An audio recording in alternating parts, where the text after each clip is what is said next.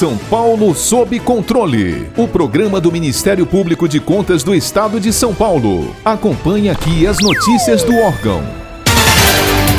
Em 22 de outubro, durante a webconferência do Seminário Internacional Cortes Supremas, Governança e Democracia, o presidente do Supremo Tribunal Federal, ministro Luiz Fux, declarou que em sua gestão no biênio de 2020 a 2022 pretende alinhar a Suprema Corte Brasileira aos Objetivos de Desenvolvimento Sustentável presentes na Agenda 2030 da ONU. Contemplando 169 metas, os chamados ODS somam 17 objetivos, que entre os quais estão erradicação da pobreza, acesso à educação inclusiva de qualidade e equitativa, saneamento para todos, trabalho decente, crescimento econômico e redução das desigualdades. Com a medida, o STF espera proporcionar meios para o fortalecimento do desenvolvimento sustentável, do Estado de Direito, da proteção de vulneráveis e do acesso à justiça, conforme recomendado pela Agenda 2030. Para tanto, a Suprema Corte vai acelerar a identificação e submissão de processos processos com matérias relacionadas aos ODS ao rito de repercussão geral, estabelecendo critérios de relevância e celeridade para submeter os processos aos colegiados e julgamentos virtuais. Para sabermos um pouco mais sobre a repercussão desse compromisso assumido pelo STF e os próximos desafios da Agenda 2030, conversamos agora com a doutora e mestre em Direito e também coordenadora do Observatório do Futuro do Tribunal de Contas do Estado de São Paulo, professora Manuela Prado Leitão.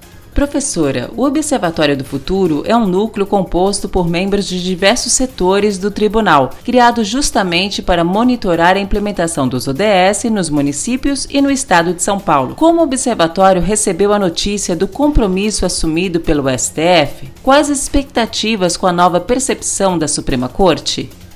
O discurso do ministro Luiz Fux, agora presidente da Suprema Corte Brasileira, assumindo o compromisso do STF com os Objetivos de Desenvolvimento Sustentável, os ODS, chega em um momento extremamente oportuno. De um lado, a Agenda 2030 completou recentemente os seus cinco anos de existência e marca o início dos 10 anos faltantes para o seu termo, que é no ano de 2030. É o momento em que diversos órgãos internacionais começam a fazer os seus balanços sobre o que se avançou e quais os próximos passos que devem ser tomados para se continuar a avançar. De outro lado, estamos enfrentando uma pandemia que traz consigo não apenas uma crise sanitária, mas também econômica e de direitos humanos. A urgência para se buscar uma saída parece, assim, num primeiro momento, alçar outras ações que não os objetivos de desenvolvimento sustentável como uma prioridade, quando na verdade a retomada deve ser feita exatamente a partir dos ODS. Assim, o discurso do presidente Fux reforça o compromisso assumido não só pelo STF, mas o próprio Brasil em relação ao desenvolvimento sustentável como meio de enfrentamento às adversidades e a busca pela efetividade dos direitos direitos humanos no país. O STF tem sido chamado a se pronunciar sobre diversas questões envolvendo direitos fundamentais previstos na nossa Constituição Federal, mas que não são respeitados. Ao incorporar os ODS na prioridade da sua análise e ao submeter matérias em que estejam envolvidos a repercussão geral, o STF fortalece não apenas a Agenda 2030, mas a própria concretização de direitos e garantias previstos na Constituição que têm sido relegados ou cumpridos de forma não satisfatória e integral. Portanto, vindo da mais alta corte, esse compromisso serve de exemplo a ser seguido por todas as instituições públicas nacionais. O discurso destaca também a ideia de governança pública, de responsabilidade e de responsividade das instituições, que são metas previstas dentro do ODS 16, um ODS que fala na construção de instituições eficazes. Isso só é possível quando as instituições se aproximam da população para atender aos seus anseios, quando há participação democrática e quando há o efetivo controle externo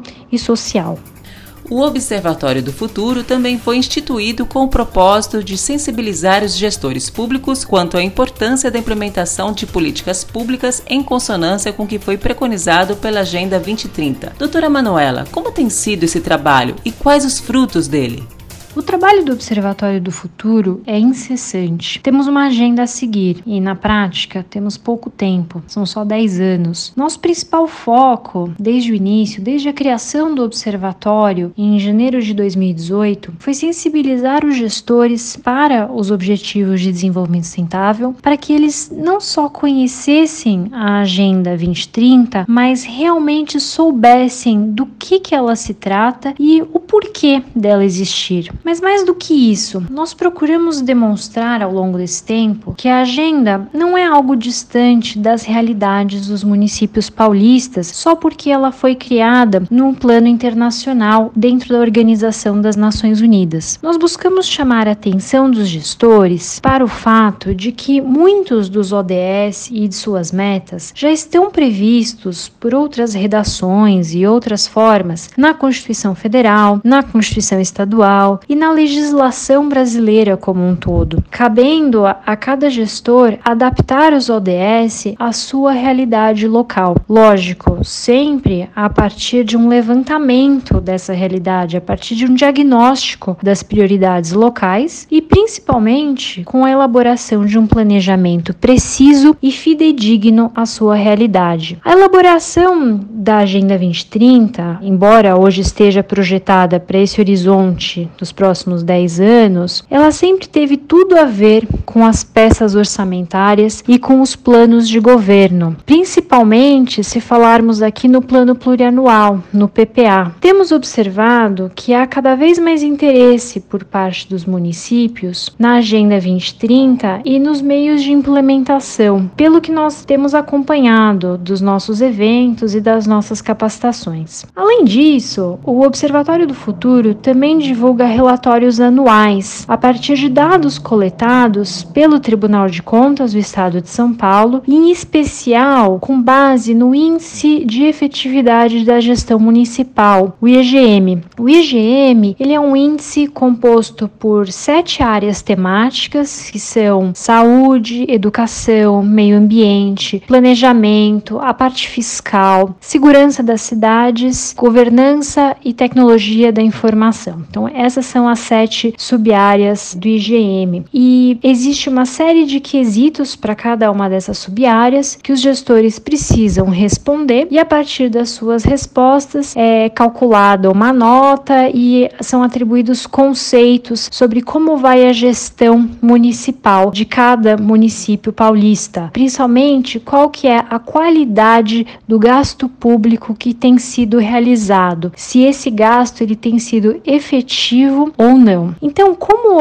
esse índice ele traz dados mais palpáveis, ele também os nossos relatórios que se baseiam nesses índices. Por que que os nossos relatórios se baseiam nesse índice? Porque existe uma série de metas dos ODS que tem uma ligação direta com os quesitos que compõem algumas das áreas do nosso IGM. Então, o IGM ele serve de ferramenta dentro do Tribunal de Contas do Estado de São Paulo para fazer esse monitoramento de alguns ODS, lógico, dentro daquilo que o Tribunal de Contas tem competência em fiscalizar. Mas como eu ia dizendo, como o IGM ele traz esses dados mais concretos de monitoramento, nós também temos sido procurados por diversos integrantes da sociedade civil e da academia, das universidades, sobre esses dados e sobre a própria metodologia do IGM, o que tem sido bem interessante. Professora, ao longo deste ano, a senhora mediou uma série de encontros online com especialistas das áreas da educação, da saúde e da gestão pública, que debateram o impacto da pandemia na Agenda 2030 e seus desafios. É possível fazer um balanço das impressões trazidas nesses encontros? Para um breve futuro de pós-pandemia, o que pode se esperar quanto a desenvolvimento sustentável nessas áreas?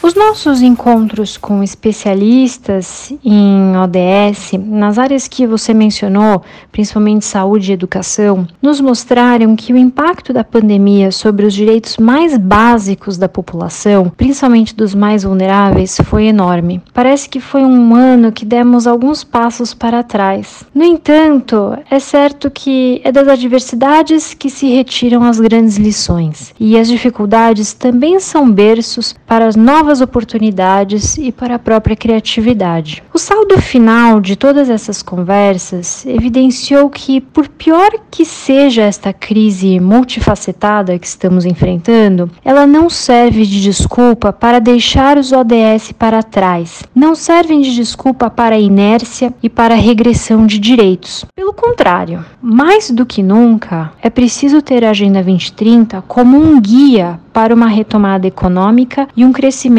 sustentável em todas as áreas. Isso passa, por exemplo, pela valorização da ciência na área da saúde e o fomento à pesquisa, além do aprimoramento do SUS e de um melhor planejamento. Já na área da educação, é certo que vivenciamos neste período de forma intensa a tecnologia e a diferença que o acesso à internet pode fazer em nossas vidas. Então, pensar no futuro da educação de qualidade, aliás, de qualidade é um objetivo de desenvolvimento sustentável, é o ODS 4. Pensar então nesse futuro da educação de qualidade para todos deve necessariamente envolver reflexões sobre a incorporação dessa tecnologia, com ampliação do acesso à internet, esse acesso hoje que é tão desigual na nossa população, e também da capacitação do professor para o uso dessas tecnologias, para que ele eles possam maximizar o uso dessas ferramentas com os seus alunos, principalmente na rede pública de ensino. E se falarmos em saneamento, então, temos agora um novo marco do saneamento que foi recentemente aprovado pelo Congresso Nacional e sancionado pelo presidente da República. É imprescindível que essa norma seja aplicada de forma a dar efetividade ao acesso universal ao saneamento básico, pois não será mais possível falar em prevenção de doenças sem o acesso à água limpa, potável e ao esgoto canalizado para todos. Ora, nós vimos agora que com a pandemia, um dos principais meios de prevenção à doença, ao próprio coronavírus, contrairmos o coronavírus, é lavar as mãos, lavar bem as mãos. E quantos uh, da nossa população sequer têm acesso à água? Como então pensar em lavar as mãos? Então, essa é uma questão que precisa ser superada e de forma urgente. Outro aspecto que nós podemos pensar também são as compras públicas sustentáveis. O Estado, cada vez mais, deve ser um indutor de políticas públicas que envolvam contratações com menores impactos ambientais, como uma forma de aprimoramento da nossa qualidade de vida como um todo. Esses são apenas alguns exemplos, mas são todos eles elementos-chave para o desenvolvimento sustentável. Um desenvolvimento sustentável que não é mais falar só em meio ambiente, que não é mais falar só em economia. O desenvolvimento sustentável ele é tradicionalmente conhecido pelo seu tripé, o aspecto econômico, social e ambiental. E cada vez esse tripé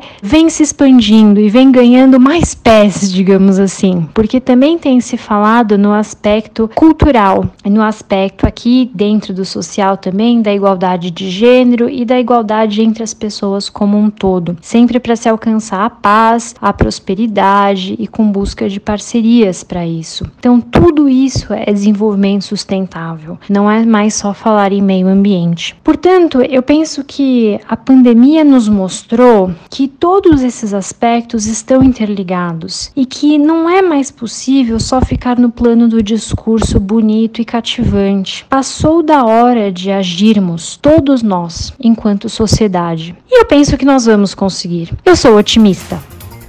Para ficar por dentro de outras notícias do Ministério Público de Contas de São Paulo, siga-nos nas redes sociais ou acesse o site www.mpc.sp.gov.br.